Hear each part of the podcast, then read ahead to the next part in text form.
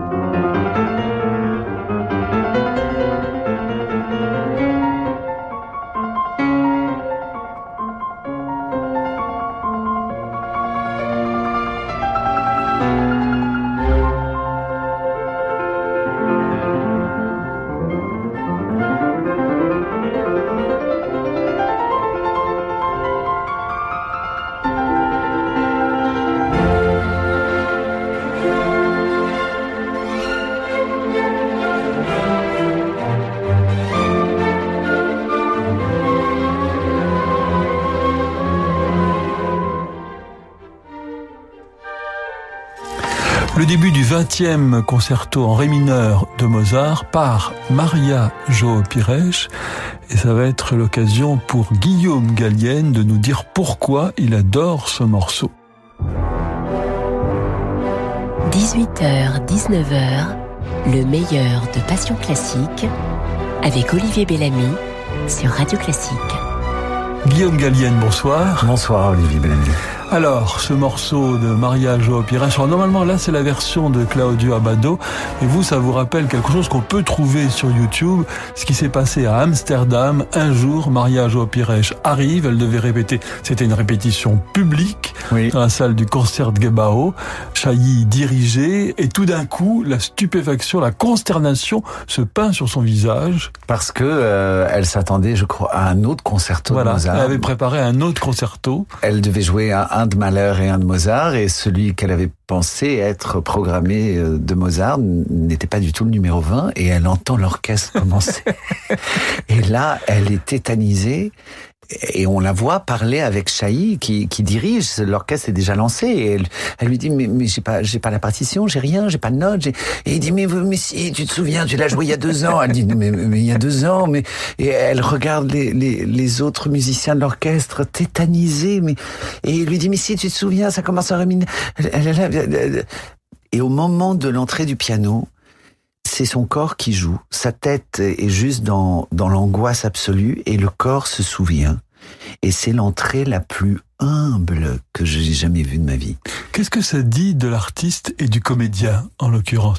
Est-ce que ça vous arrive à la comédie, française, Puisque vous passez ces théâtres de répertoire, vous pouvez à la limite vous tromper peut-être de pièces. Mais c'est, c'est-à-dire que là, on voit réellement en image le pire cauchemar de l'acteur. Mais vraiment, le nombre de fois où on a cauchemardé, quand on nous collait en scène en disant mais c'est Ruy Blas, tu t'en souviens? Et on dit mais non, je l'ai pas répété, de quoi vous parlez?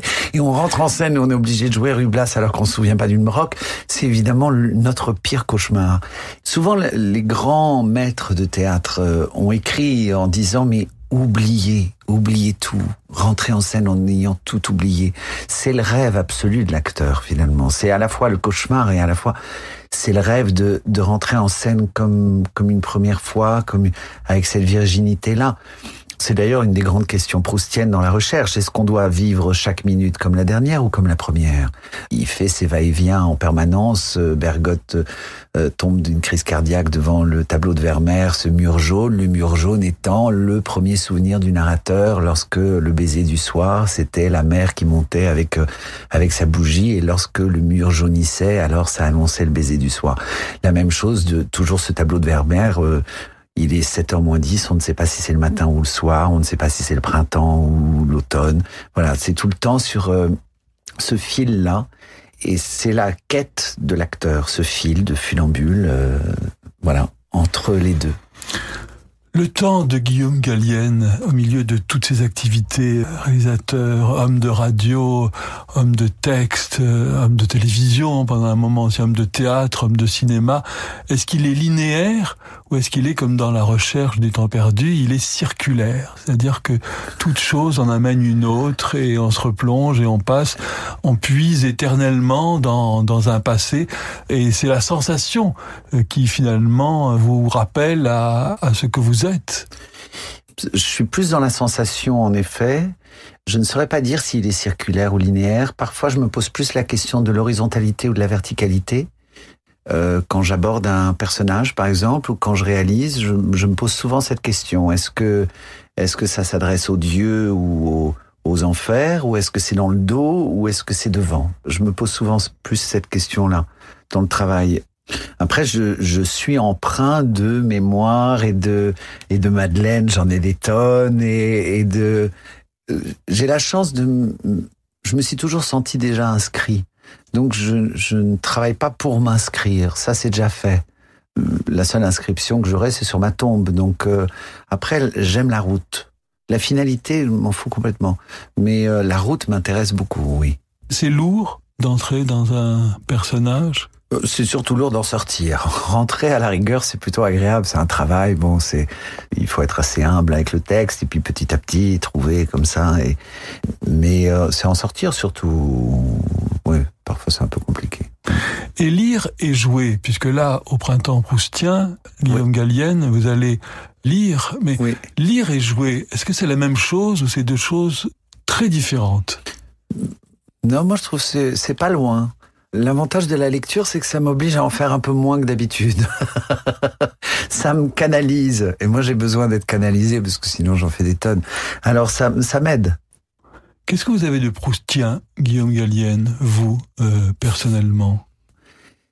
Euh, j'ai été au milieu de ce de ces mondanités. En même temps, j'ai été élevé par des domestiques et en même temps, j'ai eu ma Françoise aussi. Euh, euh, j'ai vraiment une éducation d'un autre temps.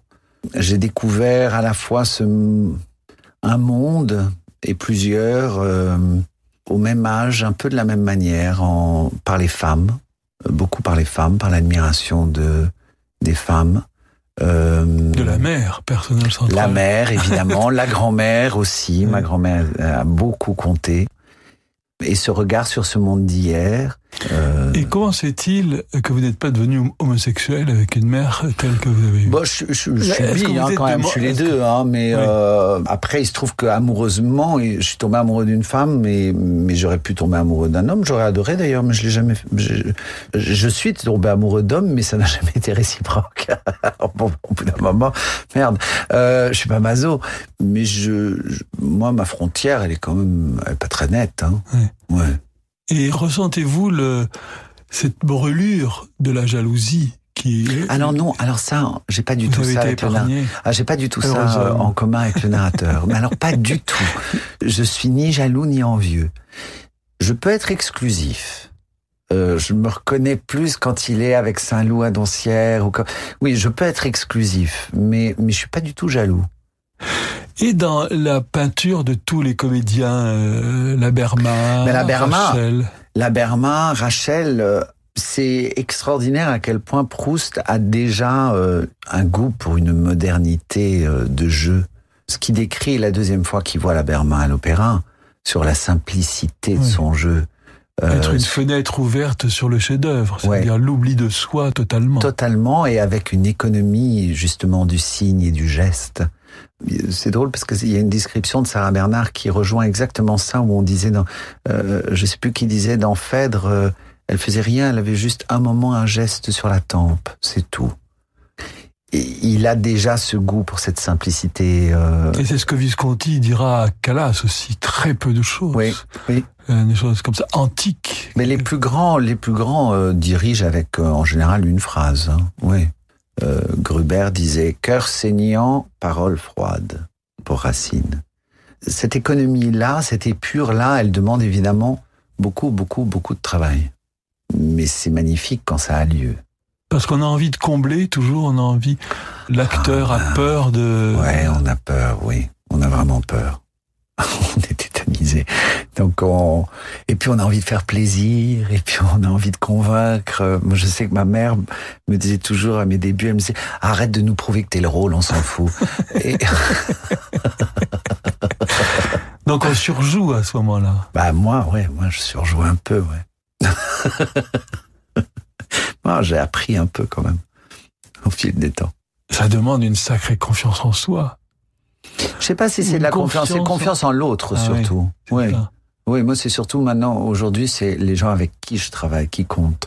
Et puis le tellement spectateur, drôle. confiance au spectateur, il, il va comprendre, il n'y a pas besoin de lui surligner, lui Ah ben dire ça, que le évident. personnage est malheureux ou qu'il est heureux. Ça, c'est évident. Et puis, euh, parfois, des, des grands textes euh, peuvent faire peur aux spectateurs ou aux lecteurs, alors que, euh, franchement, il faut pas. Moi, je sais que ma grand-mère m'a affranchi de la peur de Proust, euh, parce qu'on m'avait demandé, Adeline Defay, des éditions Télém, m'avait demandé d'enregistrer la recherche euh, de Le côté de Guermantes et Sodome et Gomorre pour pour les éditions Télém, et j'avais dit, mais, mais je- j'en suis incapable. J'avais dit à ma grand-mère, on me demande de faire ça. J'en suis incapable. Elle me dit, mais pourquoi donc? Moi, je dis, bah, Proust, quand même. Elle me dit, Proust, c'est une des choses les plus merveilleuses qui. C'est- D'abord, l'erreur des Français, c'est qu'ils commencent par le début. Il faut pas, c'est très ennuyeux. Il faut commencer par le côté de Guermantes. Là, tu t'amuses. Et puis, Sodome et Gomorre, tu hurles de rire. Et une fois que tu as lu les deux, tu es tellement enchanté par l'œuvre que soit tu la termines et tu reviens au début, soit tu reviens au début et tu la retermines. Mais de toute façon, c'est délicieux et c'est à mourir de rire très souvent. Et grâce à ça, je l'ai pris par un versant comique.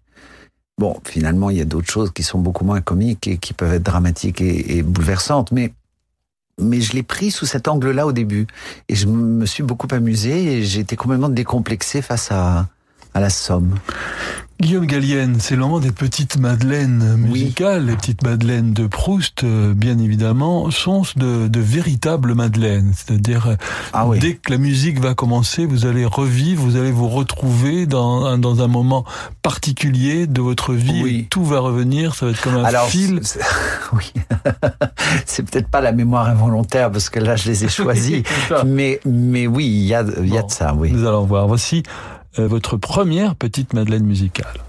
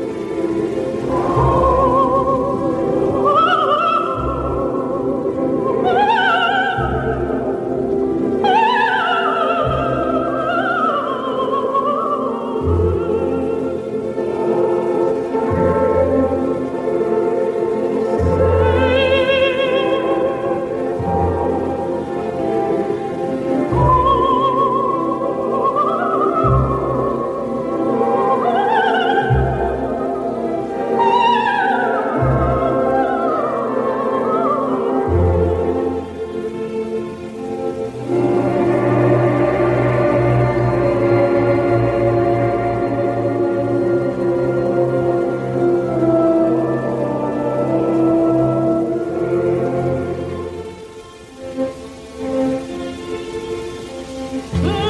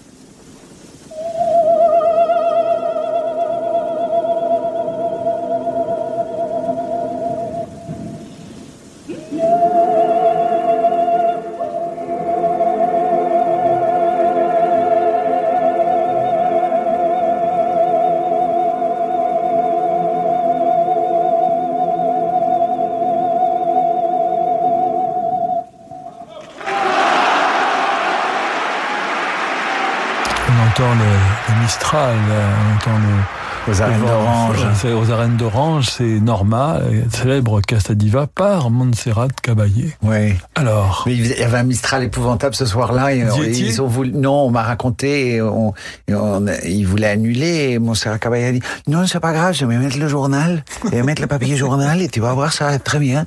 Et donc, elle s'est, elle s'est couverte de papier journal sous sa robe, et son interprétation est juste magistrale. Alors, pour le coup, elle ne fait rien. Mais absolument rien et euh, c'est prodigieux. C'est un air en plus qui m'est revenu dans ma vie d'acteur puisque c'est euh, l'air qu'écoute en boucle le personnage d'Oblomov que j'ai joué pendant deux ans au théâtre et qu'ensuite j'ai réalisé pour Arte. Et euh, il m'était revenu et je crois que c'est un des premiers airs que j'ai pu euh, entendre jeune, enfant. je ne sais pas si c'est au cinéma ou, ou, chez mes parents, je ne sais pas, mais mais pour moi c'est ça a été la la première accroche avec euh, quelque chose de classique, quelque chose. Je crois que c'était, je sais plus où c'était. Mais c'est drôle que qu'il y ait du vent en plus pour un air qui fonctionne autant sur le souffle. Oui. C'est du souffle. Et puis cet air, c'est une longueur de souffle infini. Et puis avec en plus une, solitude totale et euh, et elle est tellement seule cette femme. et souvent au cinéma ou au théâtre, quand on veut signifier la solitude d'un personnage, on rajoute du vent. Donc ça tombe à point. L'ingé son était merveilleux. Dieu, Dieu a eu un talent fou ce ah, jour-là. quel metteur en scène de génie quand même. Mais euh, pas que sur les drames, mais aussi sur la beauté. Et là, euh, c'est vrai que c'est un air qui est à la fois extrêmement lyrique et d'une immense pureté. Ça, ça me plaît énormément. La Cenerentola de Rossini que vous avez mis en scène à l'Opéra de Paris, la critique a été quand même assez dure. Comment l'avez-vous vécu? Est-ce que c'est un bon moment? Est-ce que vous avez eu l'impression de que Mais ça, je, je m'y attendais de toute façon. J'ai après, j'avais peur moi d'être rué en public et il se trouve que pas du tout, ça n'a pas du tout été le cas. La critique est venue que la première fois que je l'ai monté, puis je l'ai remonté parce qu'on m'a changé le cast l'année suivante, un an et demi plus tard. Et là, des gens qui avaient vu les deux m'ont dit c'est pas le même spectacle. Donc, alors que j'ai rien changé à la mise en scène, donc. Finalement, c'est que c'était peut-être pas ma mise en scène qui était si dramatique, je ne sais pas. Euh, la critique, je les lis les critiques, ça m'intéresse toujours. Après, il y, en a qui se dénoncent d'entrée, c'est-à-dire qui annoncent la couleur tellement d'une manière hostile et déjà dans le cliché que se bon, plus oui, oui, on dit bon bah d'accord ok lui bon peu importe euh, de toute façon il va détester mais peut-être pas pour les bonnes raisons donc euh, ça j'arrive à franchement à, à ne pas être triste, attristé par ça, c'est pas grave. Mais d'autres sont intéressantes à lire. Euh, enfin, je, je c'est quand même une opinion, euh, une opinion de quelqu'un qui s'y connaît quand même a priori. Donc euh, ça m'intéresse. Mais ça a été un grand succès public. Et puis moi, j'ai surtout adoré le travail. C'était ça qui comptait. Après, la manière dont c'est reçu. Euh, que des critiques n'aiment pas. De toute façon, le réalisateur des Garçons et Guillaume à table. Euh, après le, le triomphe de ce film, de toute façon, je savais que j'allais payer. Je savais pas que j'allais payer aussi cher, mais je, je m'y attendais bien. Euh, le film a eu cinq Césars. Est-ce que ça a été difficile pour vous? C'est-à-dire quand on part sur un tel succès, Quatre, ah quatre Césars, est-ce qu'on se dit pas, oh là là là là là là, est-ce que je vais être aussi bon? Est-ce que je vais... Non, bah, je peux me faire une table basse, moi, avec mes Césars, c'est bien. Et puis, euh, non, mais, mais, mais, mais surtout, c'est que c'est l'aventure de ce film-là, mais la vie est pleine d'aventures. Après, c'est passé, ça y est, ça s'est fait que des journalistes restent bloqués dessus parce que j'ai eu au moins un César de trop. Je suis d'accord avec eux. Meilleur film, en effet, je n'aurais pas dû avoir meilleur film. Bon, ben voilà. Il se trouve que je l'ai eu, j'en suis navré. C'était le contexte politique, c'était voilà. Bon, j'en suis navré, mais bon, je vais pas me flageller pendant des années parce que j'ai eu au moins un César de trop too bad. Bon, voilà, c'est la vie. Et maintenant, on passe à autre chose. Mais je savais bien que j'allais me faire égratigner de toute façon. Et puis, le fait que ma grand-mère me disait toujours, on ne, on ne renie rien, on n'usurpe rien et on ne se justifie jamais. Le fait de, de ne pas renier ni mon milieu, ni ma préciosité et mon ambiguïté sexuelle, ni euh, tout ça, je veux dire, forcément, j'agace. On est dans un pays de jacobins, on n'aime pas le succès. Moi, je pue le pognon. Euh, on, on, est soi-disant dans la liberté des genres et machin, et en fait, on, on dit surtout, en fait, euh, il faut pas de liberté. Enfin, euh, tout dérange. Et merde. Bon, bah voilà. Euh, donc, heureusement que je suis acteur. Mon Dieu, heureusement que je peux me réfugier dans les et que je peux me réfugier dans les histoires et les raconter, les transmettre du mieux que je peux avec une, bon, j'ai la conscience du service public parce que j'adore ça et que j'y suis depuis 22 ans à la Comédie Française, 10 ans à France Inter. J'aime ça, j'aime le service public je m'y attelle du mieux que je peux. Après, qu'on m'accuse de, de, ce qu'on veut, de toute façon, aujourd'hui, tout le monde accuse n'importe qui. C'est, on aime s'offusquer. Bon, bah, offusquez-vous, mes enfants. J'ai d'autres choses à faire. Indignez-vous, comme disait l'autre. Ouais. Guillaume Gallienne, voici votre deuxième petite Madeleine musicale.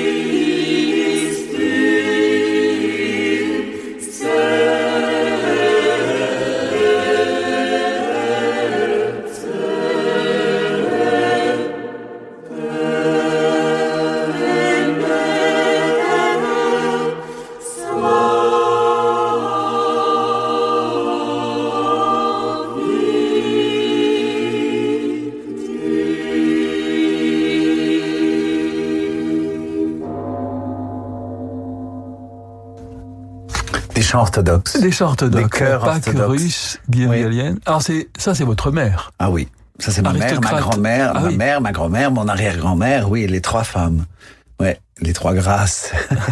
J'ai, ça a été le, mon premier coup de foudre pour le.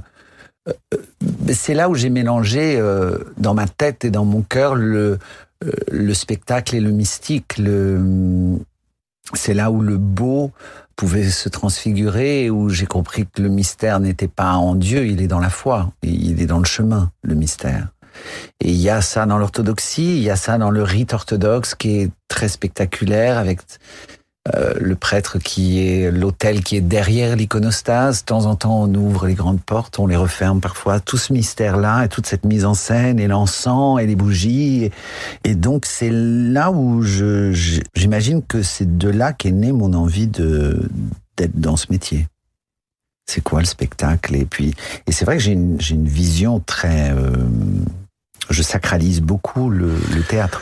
Est-ce que l'un des mots MAUX les plus terribles de notre époque contemporaine, ce ne serait pas le sens du sacré, même si ça revient de temps en temps, mais avec des polémiques tellement, parce que certains l'ont perdu et pour toujours, par exemple à, Notre-Dame, mais que ce sens du sacré, euh, mais que l'on peut avoir aussi en, en, respirant une fleur. Oui, mais justement, j'allais y venir.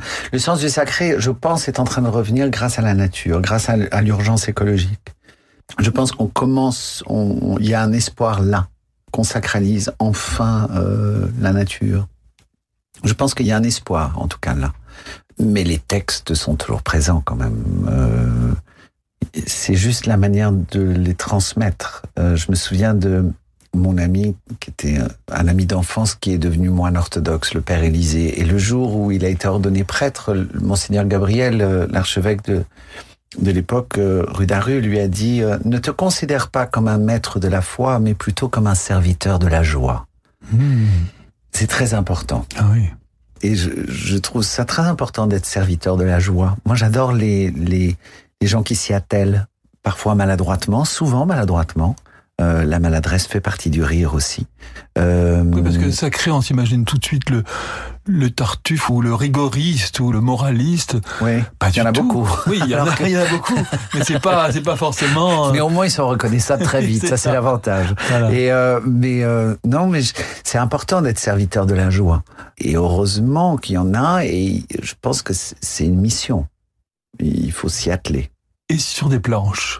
Est-ce que c'est quelque chose que vous ressentez très fort euh, Oui. Que même quand vous jouez un personnage euh, sur qui tombent tous les malheurs du monde, ça peut être euh, joie, joie, joie, comme En disait cas, Pascal. Ça peut être en tout cas, il faut jamais enlever la possibilité de l'humour. Bah, Lucrèce, c'est vrai qu'elle était parfois, euh, elle était drôle, mais dans le grotesque. C'est Podalides qui nous disait quand il, mettait en scène ce spectacle, il disait, je pense que cette œuvre s'inscrit à la frontière entre le grotesque et le sublime. Bon, le fait que je joue en plus Lucrèce, le grotesque était déjà là, donc ça c'était déjà fait. Après, il fallait chercher le sublime, mais c'est c'est important de, de... Souvent, on confond sérieux et grave. Être sérieux, c'est très important. Mais même pour faire l'amour, parfois, c'est bien de le faire sérieusement. Euh, le rire, c'est pas toujours très sexy. Mais euh, grave, oh non. En plus moi le mot grave a dans ma tête une autre parce que c'est le même la même orthographe que tombe en anglais. Donc je vois grave. Je je- oh, j'aime pas du tout grave. Mais euh, sérieux, oui. Sérieux, c'est important d'être sérieux de temps en temps. Mais ça veut pas dire que Mais pas, l'humour est. pas trop non plus. L'esprit de sérieux, c'est Ben, un- l'esprit de sérieux, ben, ça dépend si on- mais il faut juste pas mettre l'humour de côté. Et c'est le génie de Proust. Hein. Oui. Euh, lui, alors là, l'humour est peut toujours affleurer, toujours, toujours, toujours. C'est extraordinaire. Même dans les intermittences, enfin non, dans les intermittences du cœur moins quand même, mais c'est toujours possible chez lui. On peut en rire. Ça peut être méchant, mais on peut en rire. Guillaume Gallienne, c'est le moment d'une page de publicité, Ah oui. car nous sommes dans le service privé. Oui, c'est vrai, c'est vrai. Mais heureusement qu'il existe aussi celui-là. Et nous nous retrouvons très vite pour la suite de votre programme. En 20 ans, le Maroc s'est profondément transformé. Tout de suite, coup d'œil sur un royaume aux ressources insoupçonnées. Transmettre un environnement sain et harmonieux aux futures générations, tel est l'engagement pris par le Maroc depuis le sommet de Rio en 1992. De nos jours, le royaume est considéré par de nombreuses institutions internationales comme un véritable modèle de transition écologique. En 20 ans, des investissements massifs ont été consentis dans les énergies renouvelables pour aboutir à l'accueil historique de la COP22, conférence au cours de laquelle le Maroc s'est engagé en faveur de l'Afrique. Afin d'éloigner le spectre de stress hydrique, le royaume chérifien a adopté une stratégie nationale de l'eau. Le but Combiner développement du pays et préservation de ses précieuses ressources en eau. Moderne, enraciné, dynamique, inspirant, le Maroc change. Retrouvez les réalisations et les faits marquants du Royaume du Maroc sur vicenal.com. Savoir accompagner un projet d'entreprise prometteur, c'est un métier. Chez Arkea, nous sommes 10 500 à concevoir des solutions financières innovantes pour accompagner chaque jour les projets de nos clients. Arkea, entrepreneur de la banque et de l'assurance au service des territoires. Et avec Arkea, retrouvez chaque jour Fabrice Lundi dans Territoire d'Excellence à 6h55 sur Radio Classique. C'est l'été avec Radio Classique. 18h, 19h, le meilleur de Passion Classique avec Olivier Bellamy sur Radio Classique. Alors j'ai cité tout à l'heure Visconti, il a voulu filmer à la recherche du temps perdu, finalement il y a renoncé avec une Ouais. distribution euh, mythique. Ouais, Brando Et vous, alors Nina Campanese a assez bien réussi, je Oui. je sais pas ce que vous Oui, en pensez pour la télévision, et j'ai appris que vous aviez signé pour euh, trois saisons de huit épisodes de 52 minutes. Vous allez vous atteler à cette chose qui fait peur à tout le monde et qui dont on dit peut-être qu'elle porte malheur, mais Ah vous, bon vous n'avez peur de, de rien, non Pourquoi ça Que- porte malheur? Je sais pas. Oh non, ça porte pas du tout malheur. Euh, Vous savez, La recherche du temps perdu, c'est le seul chef-d'œuvre au monde qui se termine bien. Donc rien que ça, c'est, c'est, il n'y a pas plus vendeur. Il faut surtout pas euh, l'appréhender avec euh, ou dans une idée de porter malheur. Au contraire, ça porte bonheur la, la recherche du temps perdu. Mais oui, je, euh, je trouve que je m'intéresse depuis longtemps à l'idée de la série, ce nouveau format qui, enfin, ce nouveau format, c'est pas nouveau, mais mais quand même, ça, ça prend beaucoup d'ampleur aujourd'hui. Et en, en tant que réalisateur, je m'interroge là-dessus. Et, et c'est une œuvre qui est une saga, qui s'inscrit complètement dans l'idée de la durée. Il faut de la durée pour la recherche. Et puis, euh, j'ai tellement vécu ces mondes-là, euh, ce monde d'hier-là. Alors, je veux l'inscrire, moi, dans les années 70, 80, 90, pas seulement parce que je suis né en 72, mais aussi parce que, et que j'avais l'âge du narrateur au moment où j'ai découvert ce milieu, ce, mais c'est aussi parce que c'est notre monde d'hier à nous. C'est avant que le temps ne s'accélère et ne soit derrière un écran, derrière le virtuel, derrière le, numérique. euh, Quand on avait encore des polaroïdes euh, où finalement l'émotion du papier jaunissant et du temps qui passe était aussi forte que le souvenir auquel il se rattachait. Donc c'est C'est-à-dire c'est- qu'il faut qu'on comprenne pourquoi chaque génération dit toujours c'était mieux avant. Oui, il faut, il faut qu'on ait ce goût du temps qui passe. Le goût avec la nostalgie, avec euh, et avec aussi la, la joie du temps qui passe. C'est aussi une joie. Et donc, euh, je veux le contextualiser là aussi parce que les gens souvent ont peur de Proust. c'est en costume, euh, c'est il y a un côté muséologique et un peu décoratif euh, parfois dans la manière dont on peut représenter ou parler de Proust. Euh, je trouve ces personnages tellement contemporains, euh, on les connaît tous. Je veux dire, Pierre Berger était une sorte de Charlus, Marie-Hélène de Rothschild était une sorte de duchesse de Guermantes. Enfin, je veux dire, tous ces gens, ça n'a Là où ça a changé, c'est qu'en effet, les téléphones avaient des fils euh, dans les années 70, 80, 90. euh, les aristocrates avaient encore des, des domestiques à demeure. euh, enfin, il y avait tout ça. C'est c'est là où on va sentir ce temps qui passe, justement. Oui, il faut là. ça. Euh, Mais moi, je trouve que c'est une très bonne idée. Je suis sûr que Proust aurait été d'accord parce que il s'attachait moins lui. Enfin, il faut pas être plus proustien que Proust. C'est-à-dire que parfois, il y en lui a s'attache qui... moins aux détails, même si Mais ça oui. fourmille de détails. Mais c'est pas ça l'essentiel. bien sûr, mais d'ailleurs c'est ce qu'il explique dans Contre Oui. Sainte-Beuve. Il dit on s'en fout de la vie de la- de de l'artiste, ce qui compte c'est ce qu'il en fait. Euh, sa vie et ses détails, euh, qu'il soit allé aux toilettes à 15h15 euh, avant d'aller au mariage de la fille de la comtesse de Grefful, on s'en fout. Voilà, c'est pas ça qui est important. Même si quand c'est raconté par Jean-Yves Tadier, il sera là d'ailleurs, le, je crois, le 11, pour l'inauguration, le 11 mai, il sera, il, va parler de Proust. Alors là, rien que pour ça, il faut y aller, parce que ce type est un génie, la manière dont il en parle en plus. Mais euh, il a écrit un autre livre merveilleux qui s'appelle Le lac inconnu, où il compare les, maladies euh, psychologiques, disons, euh, vues par Proust et par Freud. C'est extraordinaire. Mais Proust est un grand, grand contemporain. Il, il annonce, par exemple, il annonce Céline. Dans la lettre que Saint-Loup envoie au narrateur à la fin, dans le temps retrouvé, qu'il envoie du front, il, dit « Je sais le mot poilu prêt pour de grands poètes ». Tout comme euh, le, les mots patrie et victoire étaient pétris de poésie déjà quand nous on les lisait à travers Hugo et Vigny. Euh, Je sais poilu déjà prêt. euh, Il annonce déjà le, le voyage au bout de la nuit. Il annonce, c'est un génie, hein, vraiment. Il faut pas en avoir peur. Euh, mais c'est pour ça qu'il faut, faut que les gens viennent là, là, à, à ce printemps proustien parce qu'ils verront que franchement c'est c'est tout à fait euh, accessible. Restons dans ce printemps proustien en musique, Guillaume Gallienne, avec ceci que j'ai découvert pour vous. Rachel, quand du Seigneur la grâce tutélaire à mes tremblantes mains mon berceau. J'avais à ton bonheur voué ma vie entière. Et c'est moi qui te livre au bourreau. J'avais à ton bonheur voué ma vie entière.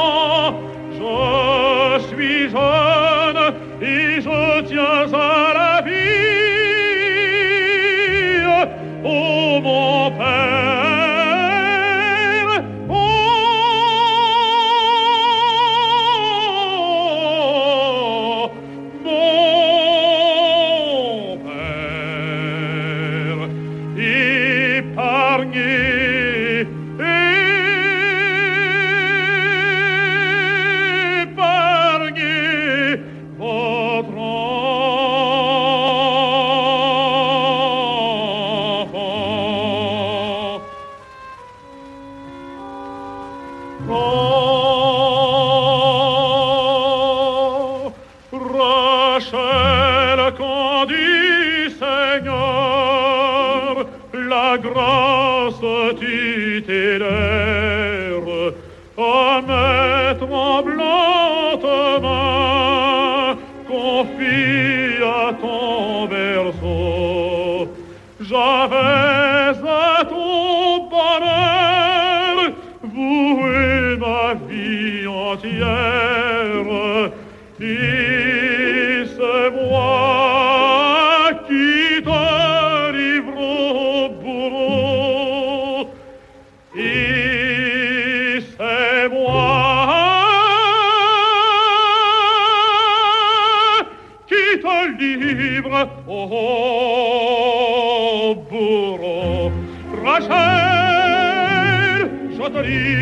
livre au bourreau.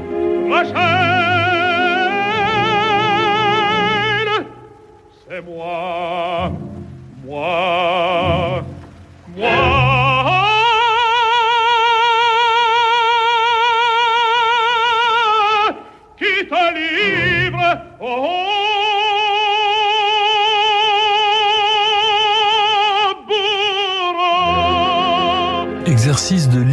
association Rachel Camp du Seigneur, extrait de La Juive de Halévy, interprété par Georges Thiel. Bel organe. Oui, hein.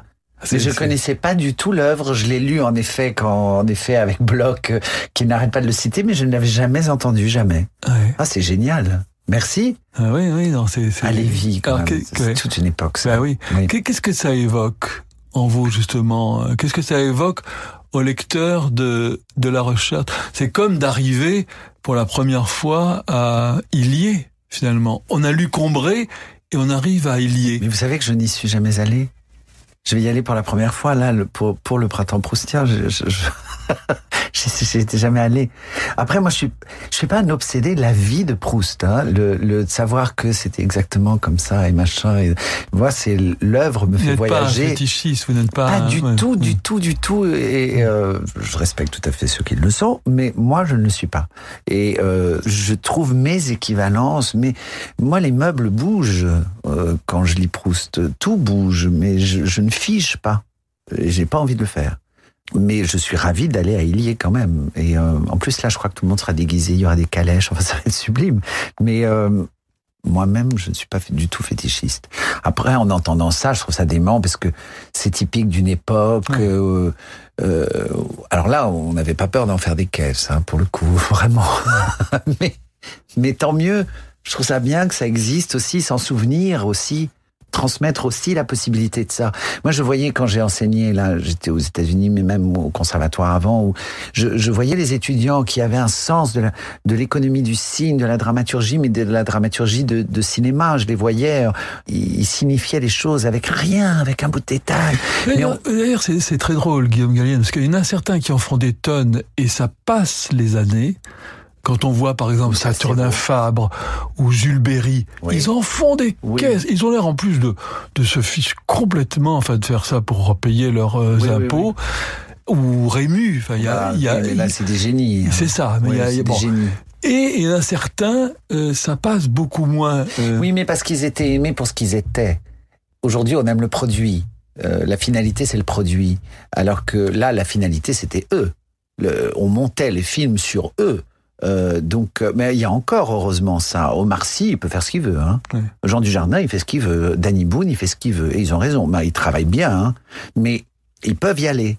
Il faut, il faut ce crédit-là ce crédit à la fois de, de clown et de, mais il faut jouer. C'est vrai que c'est rare aujourd'hui de jouer large. Et quand on le fait, on est souvent euh, taxé de d'en faire des tonnes ou de. Moi, j'aime, j'aime jouer large. J'aime quand c'est large. Mais en même temps, je suis moitié russe. Euh, je vais pas. Ah oui. Pas, faire pas être étriqué. Non, pas faire petit. c'est pas dans mes gènes. Je suis désolé, je, je peux pas. Ou bien alors, je rirais trop. Oui. Chez le, le, français, il y a toujours cette peur du ridicule oui. que le russe n'a pas. Non, ça on peut pas. ah ben non, mais mais, mais les Russes, le Russe, il a surtout une notion du temps qui est d'une élasticité. Alors là, totalement proustienne. C'est-à-dire que vraiment le, le temps peut et l'espace. Il y a cette élasticité du temps et de l'espace chez les Russes, euh, mais alors, très large pour le coup. Euh... Alors Proust, l'espace est quand même minuscule. On voit on voit tout dans le faubourg Saint-Germain, c'est un microcosme. Oh non, pas que quand même. Non, on va à Venise, on, on va à Balbec, on va à Illier. Non, mais c'est surtout c'est que le, selon s'il sent bien ou mal, la chambre est grande ou petite. Mais c'est selon comment il se sent. Euh, S'il est déprimé, il trouve que cette chambre est minuscule et le lendemain, il aura eu un dîner merveilleux avec Saint-Loup et il trouve que cette chambre est une merveille. Elle est grande, elle est spacieuse, mais quel bonheur. C'est vraiment que l'état. Mais moi, je comprends tout tellement. Dans, tout est dans cette expression, ce, ce mot moderne qu'on ne trouve pas chez Proust, heureusement. Tout est dans le ressenti. Ah oui, oui ça, le ressenti, moi, ça me rend dingue. Ça me rend dingue. Température 12 degrés, ressenti 8. Mais ressenti par qui? Mais par qui elle est ressentie 8 Peut-être que moi, je vais ressentir 14. Ah non, mais ça me rend dingue, moi, ce ressenti. Oh, la vache. Mais bon, bref, il faut s'y faire. Pas après tout, si ça rassure des gens. Mais bon. Guillaume Gallienne, Brahms. Euh, oui. Voilà, Brahms. Mais ça, c'est un violoniste que j'ai découvert à Princeton. Il est venu jouer parce que entre Carnegie Hall et aller se produire sur la côte ouest des États-Unis, il cachetonne dans les universités très riches comme Princeton et tout ça. Et donc, j'ai eu la chance de découvrir ce violoniste qui est chef d'orchestre aussi. Et euh, et ça nous renvoie à Morel, le fameux voilà, violoniste. Le fameux violoniste Morel. Belle pute celui-là. et, euh, et, euh, et Snyder euh, est un violoniste, alors lui, qui allie tout ce que j'aime. C'est-à-dire qu'il a une technique de la main gauche, mais de chleu. Et en même temps, il a une âme de juif et de russe. Alors là, on peut pas faire mieux.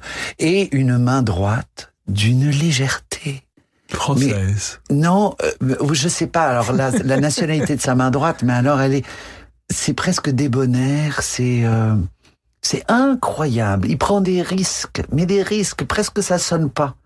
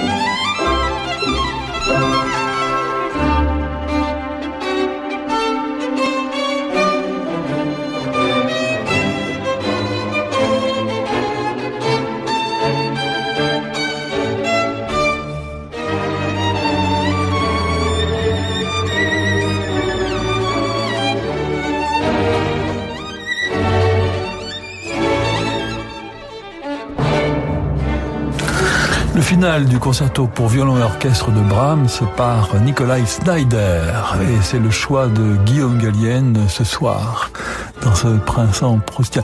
Et je trouve qu'il y a quelque chose aussi de très circulaire aussi dans la musique de Brahms. oui, Ah bah, en ouais. plus avec Gergiev, euh, Eh euh, oui, c'est quand ça. même. Eh oui. oui, il aime bien diriger d'une manière Eh circulaire, lui. eh. Mais c'est c'est c'est agréable aussi quand ça circule, comme Ouais. vous le dites, euh, et que c'est pas de mois à mois. euh, quand c'est ouais, encore une fois, quand c'est large, ouvert. euh, euh, je pense à il y a des acteurs qui ont ça, et des actrices. Euh, Là, l'autre jour, j'ai vu Marina Hans et Audrey Bonnet, par exemple. Elles ont, elles ont ça. Elles peuvent aller dans le tellurique. C'est important aussi. Oui, je trouve ça beau. Dernière question, Guillaume Gallienne, quel est pour vous le sens de la vie? Euh, créer du présent. Ah ouais. Ah oui. Créer du présent. Il y a, a que ça qui compte. Le reste? Du présent éternel, si possible Non, ça je m'en fous complètement, c'est pas à moi de juger.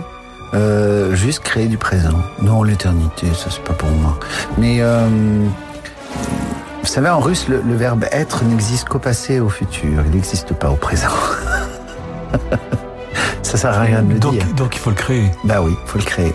Donc euh, voilà, c'est ce que j'essaie de faire. Merci Guillaume Gallienne Merci à vous. D'être venu ce soir de l'Impatient Classique. Merci à tous les auditeurs pour votre fidélité. Merci à notre réalisatrice Laetitia Montanari. Vous pouvez réécouter cette émission sur notre site internet radioclassique.fr. Je vous donne rendez-vous demain à 18h si vous le voulez bien en compagnie de Richard Galliano, très grand accordéoniste. Bonne soirée à toutes et à tous sur Radio Classique.